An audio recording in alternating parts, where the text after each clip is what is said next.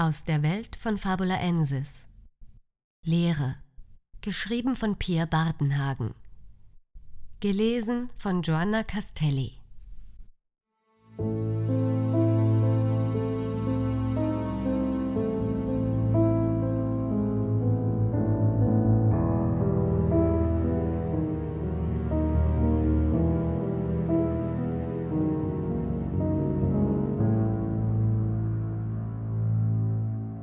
Gefangen in einer Welt aus Grau in Grau, blitzte ein rosafarbener Schimmer zu ihr durch.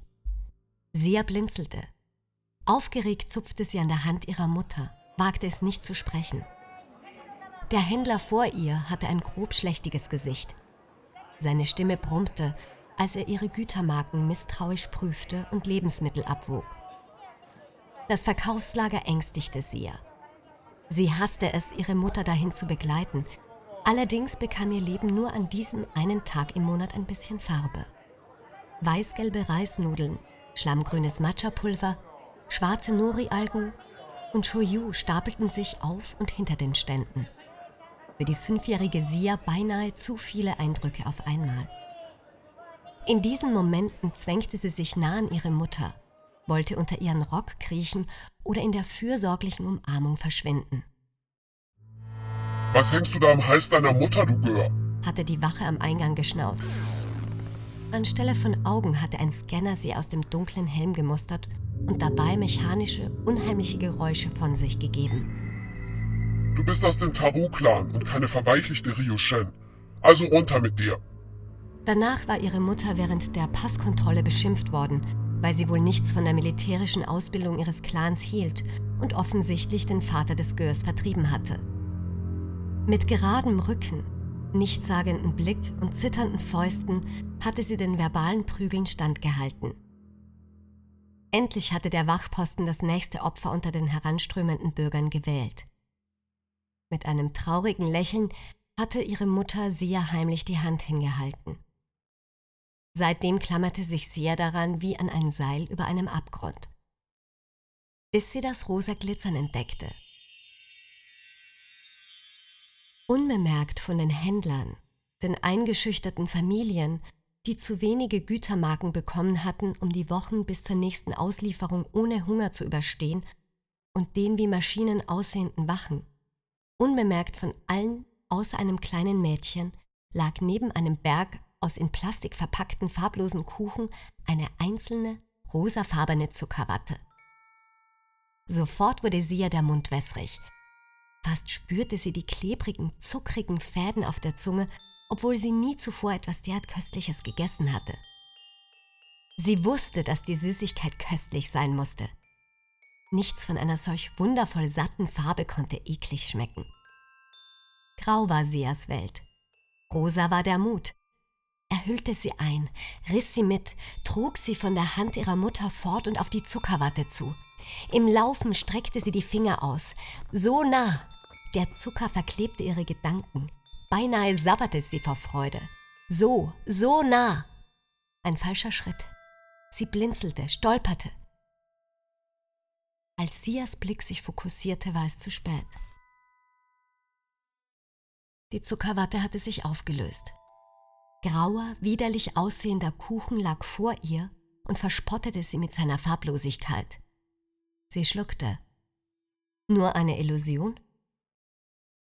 Niemand beachtete das Kind, das verwirrt im Trubel des Markttags stand und einem wattigen Augenblick der Unbeschwertheit nachtrauerte. Plötzlich fehlte der Trost der mütterlichen Hand. Okara-san! rief Sia, wirbelte herum und starrte in das Gedränge. Eine Frau in geflicktem Leinen und mit heruntergezogenen Mundwinkeln schob sie zur Seite, sodass sie gegen einen Mann stieß. Rasch zwängte Sia sich zurück zu der Stelle, an der sie ihre Mutter verlassen hatte. Ihr Atem ging gehetzt und panisch. Okasan! Kein Ruf mehr, ein Schrei. Niemand antwortete. Eine Faust aus Stahl schloss sich um Sias Herz, drückte erbarmungslos zu. Sie schrie dagegen an. Lauter und lauter brüllte sie nach ihrer Mutter, suchte in dem Durcheinander nach einem dunkellila Flechtzopf. Während Tränen ihre Sicht verschleierten, verschwanden alle Farben und hinterließen bloß eine. Grau.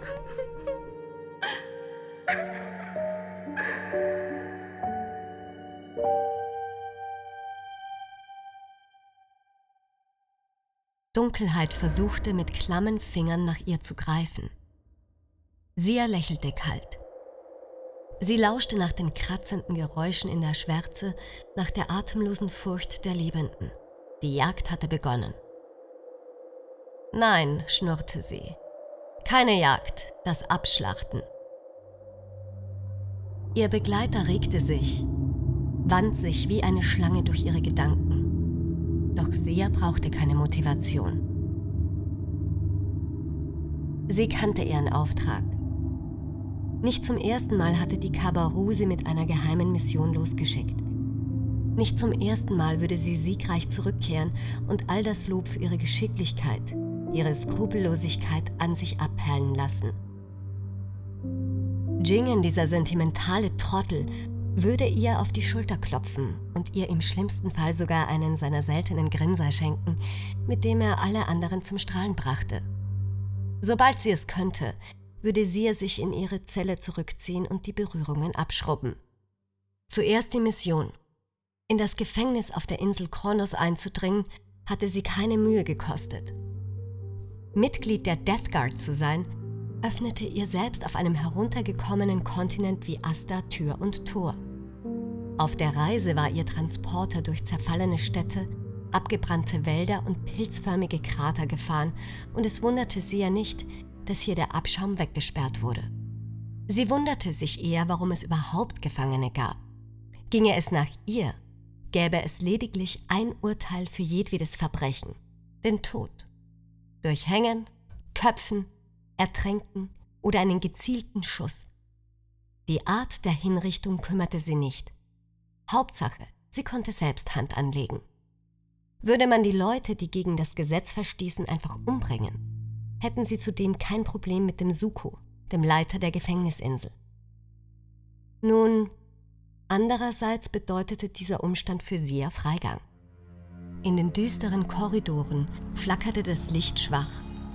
Es roch faulig und verwest, und an allem klebte der Gestank nach Pisse und Angst. Sia rümpfte die Nase. Das Blutflecken und Gedärme dem Boden bedeckten juckte sie nicht, obwohl sie persönlich einen sterileren Raum fürs Foltern bevorzugte. Suko folterte seine Gefangenen nicht nur. Laut der Informationen ihres Kontaktmannes hatte Suko sich mit einem Shinigami zusammengetan und tötete Menschen, um ihre Energie zu rauben.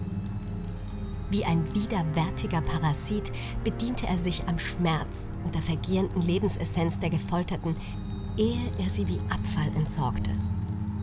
Ein Treiben, dem ein Ende gemacht werden musste. Als Sia in den nächsten Korridor einbog, bewegte sich etwas vor ihr. Unverzüglich verfestigte sich der Griff um ihre Langdolche. Ihre Zungenspitze schoss heraus, kostete die gammelige Luft, während der Rest des Körpers sich zum Sprung bereit machte. Die beiden Männer starben, bevor sie den Schatten überhaupt zu Gesicht bekamen. Gnade hatte eine Farbe, die sie ja nicht mehr wahrnahm. Ihre Welt war monochrom. Zwei rasche Schnitte und die Wachposten kratzten gurgelnd an ihren Kehlen, aus denen es rot sprudelte. Rot. Wahnsinn. Sie erstach zu, immer und immer wieder, beobachtete, wie der Blutstrom mit der Dunkelheit um sie herum verschmolz. Sie schnitt und hackte, obwohl das Leben längst geflohen war, bis eine straffe Leine an ihren Gedanken zerrte. Genug, zischte ihr Begleiter, und ihre Gliedmaßen wurden lahm und steinern. Sie sind tot. Vergiss dein Ziel nicht. Sie knurrte, Schweiß tropfte von ihrer Stirn und das Blut an ihren Händen befriedigte sie nicht. Nichts brachte sie mehr zum Fühlen. Nicht einmal der Kampf gegen Hiroki, der versuchte, die Kontrolle über ihren Körper zu erlangen. Es fiel dem Tengu mit jedem Mal schwerer, in diesem Menschen gab es keinen Ankerpunkt, an den er sich krallen konnte, der ihm die Führung erlaubte wie bei den anderen, die er übernommen hatte. In Sia herrschte nur Leere.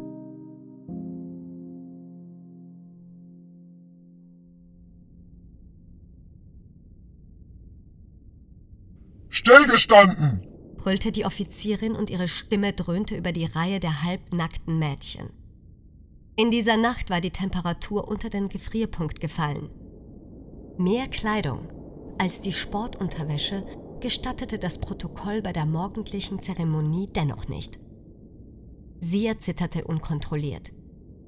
Fest presste sie die Beine zusammen und versuchte, das krampfende Ziehen in ihrem Unterkörper zu ignorieren. Beim Aufwachen hatte sie einen dunklen Fleck in ihrer Bettwäsche vorgefunden. Kaum hatten die anderen aus ihrer Gruppe das Missgeschick entdeckt, hatten sie Sia grüllend an den Hahn gepackt und ihr Gesicht in das Laken gedrückt. Der fade Blutgeschmack klebte noch auf ihren Lippen. Eines Tages, meine Blume, hörte sie die liebevolle Stimme ihrer Mutter durch den Nebel der Gedanken, wirst du bluten. Du brauchst dich deshalb nicht zu fürchten, denn das ist wundervoll. Das Zeichen, dass du eine Frau wirst. Sia wollte keine Frau werden, Sie wünschte sich bloß, das Mädchen sein zu dürfen, das sich bei Gewitter in den Armen der Mutter verkroch und des Nachts mit farbenprächtigen Märchen in den Schlaf gewiegt wurde. Märchen über einen Vater, der heldenhaft gegen die bösen Mächte in den Krieg gezogen war und seitdem als Geist über sie und seine Ehefrau wachte. Sechs Jahre nachdem sie ihre Mutter in dem überfüllten Lebensmittellager verloren hatte, strahlten die Hoffnung und Erinnerung an dieses Leben nur schwach. Bald würden sie ganz erlöschen. Das harte Gesicht der Offizierin verängstigte sie, allerdings hatte sie gelernt, diese Angst niemandem zu zeigen. Mittlerweile weinte sie auch nicht mehr unter ihrer Decke und sie verschwieg den Vorgesetzten ebenfalls, dass Natsuki ihr regelmäßig die Haut mit Schlamm einrieb, damit sie im Dunkeln weniger leuchtete. Natsuki war ein Waisenkind Sia. In der ersten Zeit im Militärerziehungslager des Taru-Clans hatte Sia versucht, sich mit ihr anzufreunden. Auf ihre schüchterne und stille Weise war sie ihr gefolgt und hatte ihr die eigene Portion des Frühstückspreis angeboten. Hatte sich nach jemandem gesehnt, mit dem sie den Kummer und die Einsamkeit teilen konnte. An die größeren Mädchen mit ihren kurzen Frisuren und den abgebrühten Blicken traute Sia sich nicht heran. Schnell hatte sie begriffen, dass die neue Schülerin ihre Wünsche nicht teilte. Sie sehnte sich nach Anerkennung und danach ihre Stärke zu beweisen. Das Frühstück hatte sie ja zurückbekommen, gemeinsam mit der Schale aus Porzellan, die Natsuki ihr gegen die Stirn geknallt hatte. Bei der Erinnerung zog die dünne Narbe über Sias Auge. Sie biss die Zähne aufeinander und starrte geradeaus. Zwar mochte sie erst elf sein, hatte jedoch bereits gelernt, dass jemand wie sie im Militär als Boxsack diente.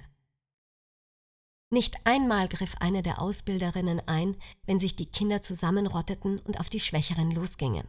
Auf Sia. Das bildet den Charakter, sagten die Erwachsenen. Verweichlichte Heulsusen braucht niemand. Wieso stehst du so verkrampft da, Rekrutin? Sia zuckte zusammen. Die Krämpfe in ihrem Unterleib schmerzten, Schlimmer war allerdings das Starren der Offizierin, die sich langsam zu ihr bewegte. Nichts, nuschelte sie. Nichts, es ist nichts. Mach gefälligst den Mund richtig auf, wenn du antwortest. Oder soll ich ihn dir mit der Peitsche aufsperren? Nein, Sensei, ich. ich blute. Ihre Stimme hatte sich in das Piepsen einer Maus verwandelt und ging in dem auflärmenden Lachen der Mädchen unter. Der Hohn ließ sie schrumpfen, bis sie wünschte, sich einfach aufzulösen, nicht mehr zu existieren. Geh dich waschen, Unwürdiger. Dem Befehl folgte sie ja zu gern. Erlaubte er ihr doch, zumindest für eine Weile zu verschwinden. Die Hand auf den schmerzenden Bauch gepresst, lief sie an den anderen Soldatinnen vorbei und ihre Beleidigungen stachen noch, als sie längst außer Sichtweite war. Auf dem Weg zum Waschraum musste sie durch den Saal, der mit Trainingsgeräten vollgestellt war. Sie erstockte.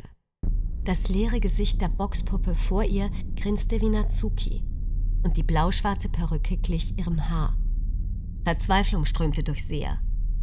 Verzweiflung, die sich mit Schwärze füllte. Und dann brach es aus ihr heraus. Sie raste auf das Trainingsgestell zu, kratzte, schlug und trat die mit Heu gefüllte Puppe und kreischte dabei wie ein verwundetes Tier. Sie hörte nicht auf, nicht einmal als das Grinsen des leblosen Dings nur noch aus Fetzen bestand, die mit ihrem eigenen Blut leuchteten.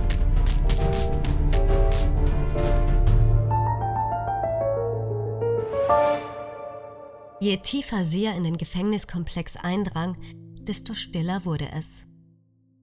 Ab und an erklang stotterndes Atmen und krampfartiges Husten, sonst nichts. Von Glavis war sie es gewohnt, dass die Gefangenen lärmten und sich an den Gitterstäben sammelten, sobald Besuch eintraf. Hier regte sich niemand. Das Mädchen, das Sia einmal gewesen war, hätte sich gewiss in die Hosen gemacht. Die Death Guard-Kriegerin hingegen musterte die Zellen emotionslos. Das Licht, das in einigen von ihnen brannte, kam fast nicht gegen die allgegenwärtige Düsternis an. In den vereinzelten Lichtkegeln kauerten Menschen, die diese Bezeichnung kaum mehr verdienten. Einer Frau war das Gesicht zertrümmert worden. Sie holte quietschend Luft, rührte sich ansonsten nicht. In der Zelle daneben zitterte ein Mann, dem der Foltermeister jeden Hand- und Fußknochen einzeln gebrochen hatte. Seine Gelenke waren schief zusammengewachsen. Sia verzog den Mund und schnaubte. Niemals würde sie zulassen, dass auf diese Weise mit ihr umgegangen wurde. Bei dem Geräusch blickte der Mann schreckhaft auf und seine Augen schimmerten grün, als der Tengu in ihm Hiroki witterte. Bitte, hauchte er, streckte die gichtigen, verbogenen Finger durch die Stäbe. Statt zu antworten, sah Sia sich in den anderen Zellen um. Überall dasselbe Elend. Immer wieder verriet der grüne Glanz in den Augen die Tengus, welche in den Menschen gefangen waren. Sia hielt allerdings keine Sekunde inne. Sollte Hiroki in ihr toben, wie er wollte. Es war nicht ihre Aufgabe, die Gefangenen, ihre Verbündeten zu befreien. Sie hatte Wichtigeres zu tun.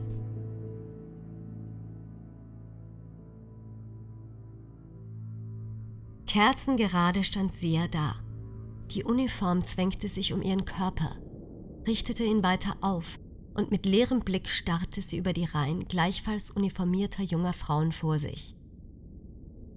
Schwarz und Grau und ein winziger Farbklecks an der Brust derjenigen, die bereits vereidigt worden waren. Ihre Ausbilderin trat vor sie, versperrte sehr die Sicht auf die anderen. Hast du es tatsächlich geschafft, Unwürdige? Sagte sie, als sie ihr grob die Nadel mit ihrem Abschlusssiegel anheftete. Die Spitze stach Sia in die Brust. Sie verharrte regungslos. Monoton sprach sie den feierlichen Schwur nach, obwohl das kleine Mädchen in ihrem Inneren zu schluchzen begann. Sie fühlte es kaum mehr. Es war schwach und nicht dazu gemacht, in dieser kriegerischen, harten Welt zu überleben. Sie erhoffte, dass es bald für immer schweigen würde dass dann die Sehnsucht nach ihrer Mutter vergehen würde und die unablässige Angst. Als die Offizierin zur nächsten Frau auf dem Podest ging, spürte sie das brennende Starren aus dem Publikum. Sie erschauderte. Umringt von ihrer Horde aus trainierten Soldatinnen, deren Prügel nach sieben Jahren Ausbildung mehr Schaden und weniger Beweise anrichteten, saß Natsuki dort unten und schaute zu ihr herauf. Ein Lächeln kräuselte ihre dünnen Lippen Sie winkte Sia unbemerkt zu. Die Stahlfaust, die Sia das erste Mal in dem Lager als Kind verspürt hatte, krallte sich in ihren Magen. Wie naiv sie gewesen war. Hatte sie wirklich gedacht, dass sie jetzt mit 18 und offiziell ins Militär aufgenommen ihren Peinigerinnen entkommen würde?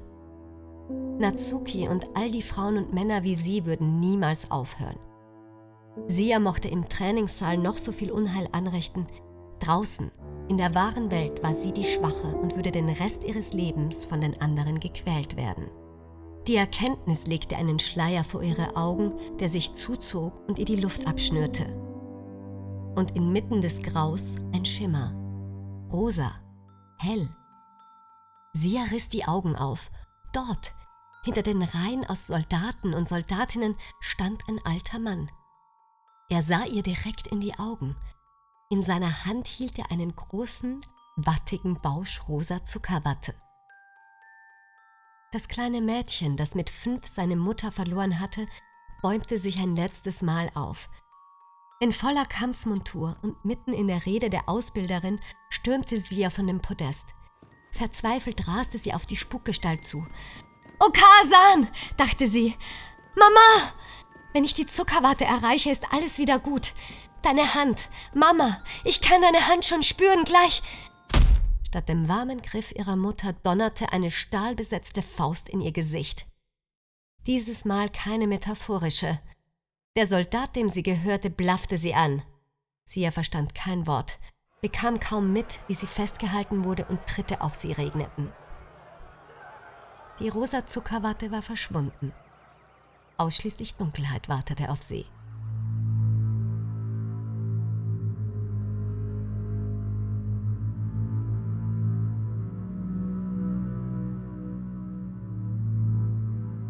Da bist du ja endlich. begrüßte der Direktor des Gefängnisses Sia, als sie sein Büro betrat.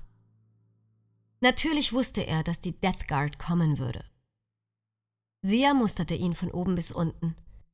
Ein zu enges Hemd, krause Haare, die bis zu den Ohren geflohen waren und eine schuppige Glatze enthüllten. Das Lächeln zu schmierig für Ehrlichkeit. Dieser Mann wirkte nicht wie jemand, der die ganze Insel Kronos unter Kontrolle hatte – nur in seinen Augen lag ein gefährlicher roter Glanz. Ihr werdet niemals gewinnen, fuhr Suko fort. Ein leises Zischeln begleitete die einzelnen Wörter. Dafür sind die Shinigamis zu stark. Gebt auf, bevor ihr mehr Tote zu beklagen habt. Sias Oberlippe kräuselte sich höhnisch. Sie ließ sich zu keiner Antwort herab.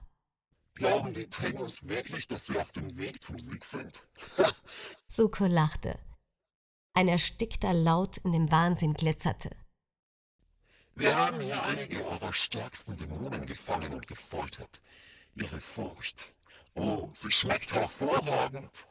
Die Shinigamis werden das Göttertor öffnen und ihre Armeen holen. Was für ein Gemetzel es dann geben wird. Ausdruckslos legte Sia den Kopf zur Seite. Sie gehörte der Death Guard an. Vermutlich machten die Menschen deshalb immer denselben Fehler. Langsam hob sie den linken Dolch zu ihrem Gesicht. Zwischen den Blutspritzern starrten ihre Augen sie an. Sie waren nahezu farblos. Einzig weiß und leere blickten ihr entgegen.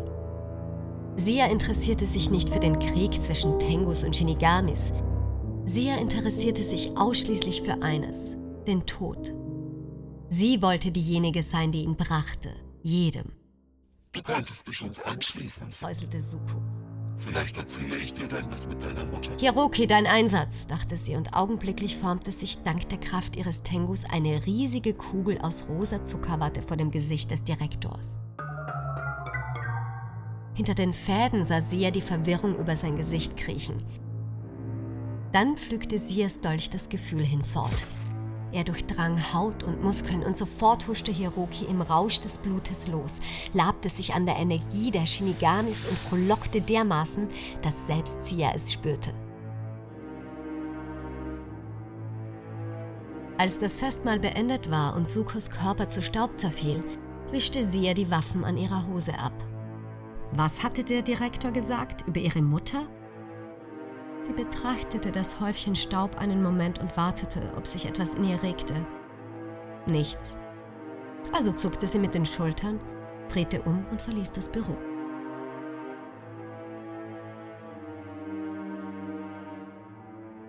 Ihr gesamter Körper schmerzte. Überall drückte, zog und stach es, und Sia wimmerte erstickt, als sie versuchte, sich zu bewegen und die Fesseln an Knöcheln und Handgelenken bemerkte.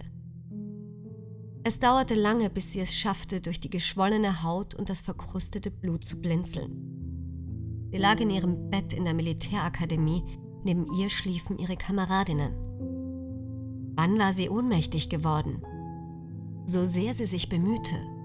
Sie erinnerte sich kaum, was bei der Vereidigung geschehen war. Bloß an das Rosa der Zuckerwatte. Da war es schon wieder, tauchte direkt vor ihr auf und schwebte ihrem Gesicht entgegen dahinter der alte Mann. Sie stöhnte, kniff die Augen zusammen und öffnete sie erneut. Dieses Mal waren weder der Mann noch die Zuckerwatte verschwunden. Er lächelte. Bist du bereit, Sia? Willst du dich rächen? Für all die Schmerzen, die man dir in deinem Leben zugefügt hat? Für den Vater, der euch verlassen hat? Die Mutter, die du verloren hast? Um seine Pupillen herum schimmerte es grün. Hoffnung und das Rosa des Mutes. Tränen zwängten sich aus den zugeschwollenen Lidern und rannen ungehindert über ihre Wangen. Sie nickte, nickte immer heftiger, gurgelte gegen den Knebel im Mund an. Schon gut, Sia, alles ist gut. Der Alte berührte sacht ihre Hand. Sofort strömte etwas in sie, eine unbändige Energie, die sich ausbreitete und nach der Kontrolle griff. Kein Widerstand erwartete den Tengu. In Sias Innerem war keine Seele, kein Geist zu finden, bloß ein leerer Raum mit vier grauen Wänden. Der alte Mann wurde zu Staub. Mit der Kraft ihres neuen Begleiters riss Sia sich von den Fesseln los. Ihre zerkratzten und geschwollenen Finger knackten, als sie sie prüfend bewegte.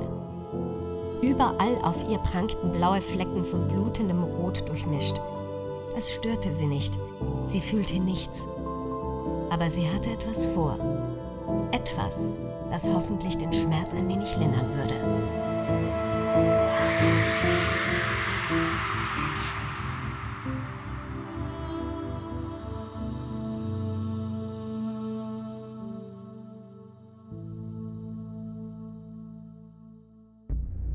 Talus ließ sich auf seinem Sessel in den heiligen Hallen der Kabaru nieder und winkte die Dienerin zu sich, die den Raum mit sehnsüchtig erwarteten Nachrichten betreten hatte.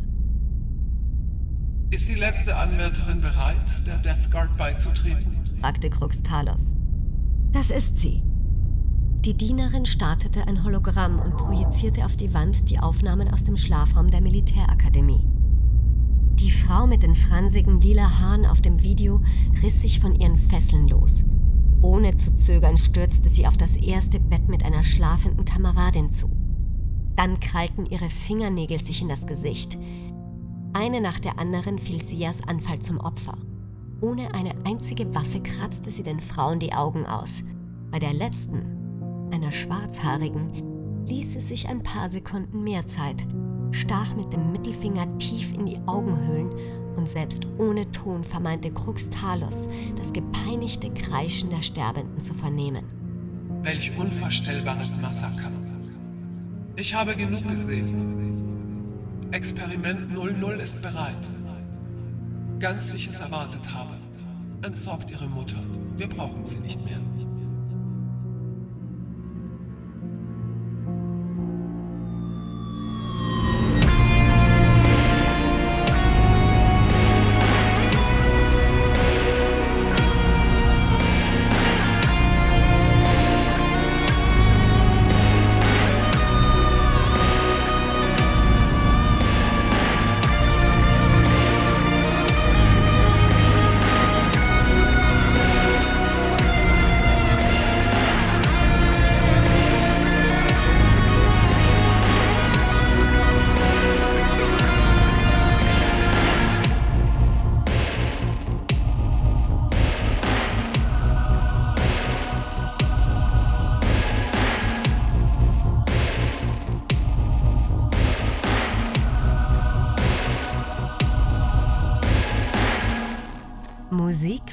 Stork.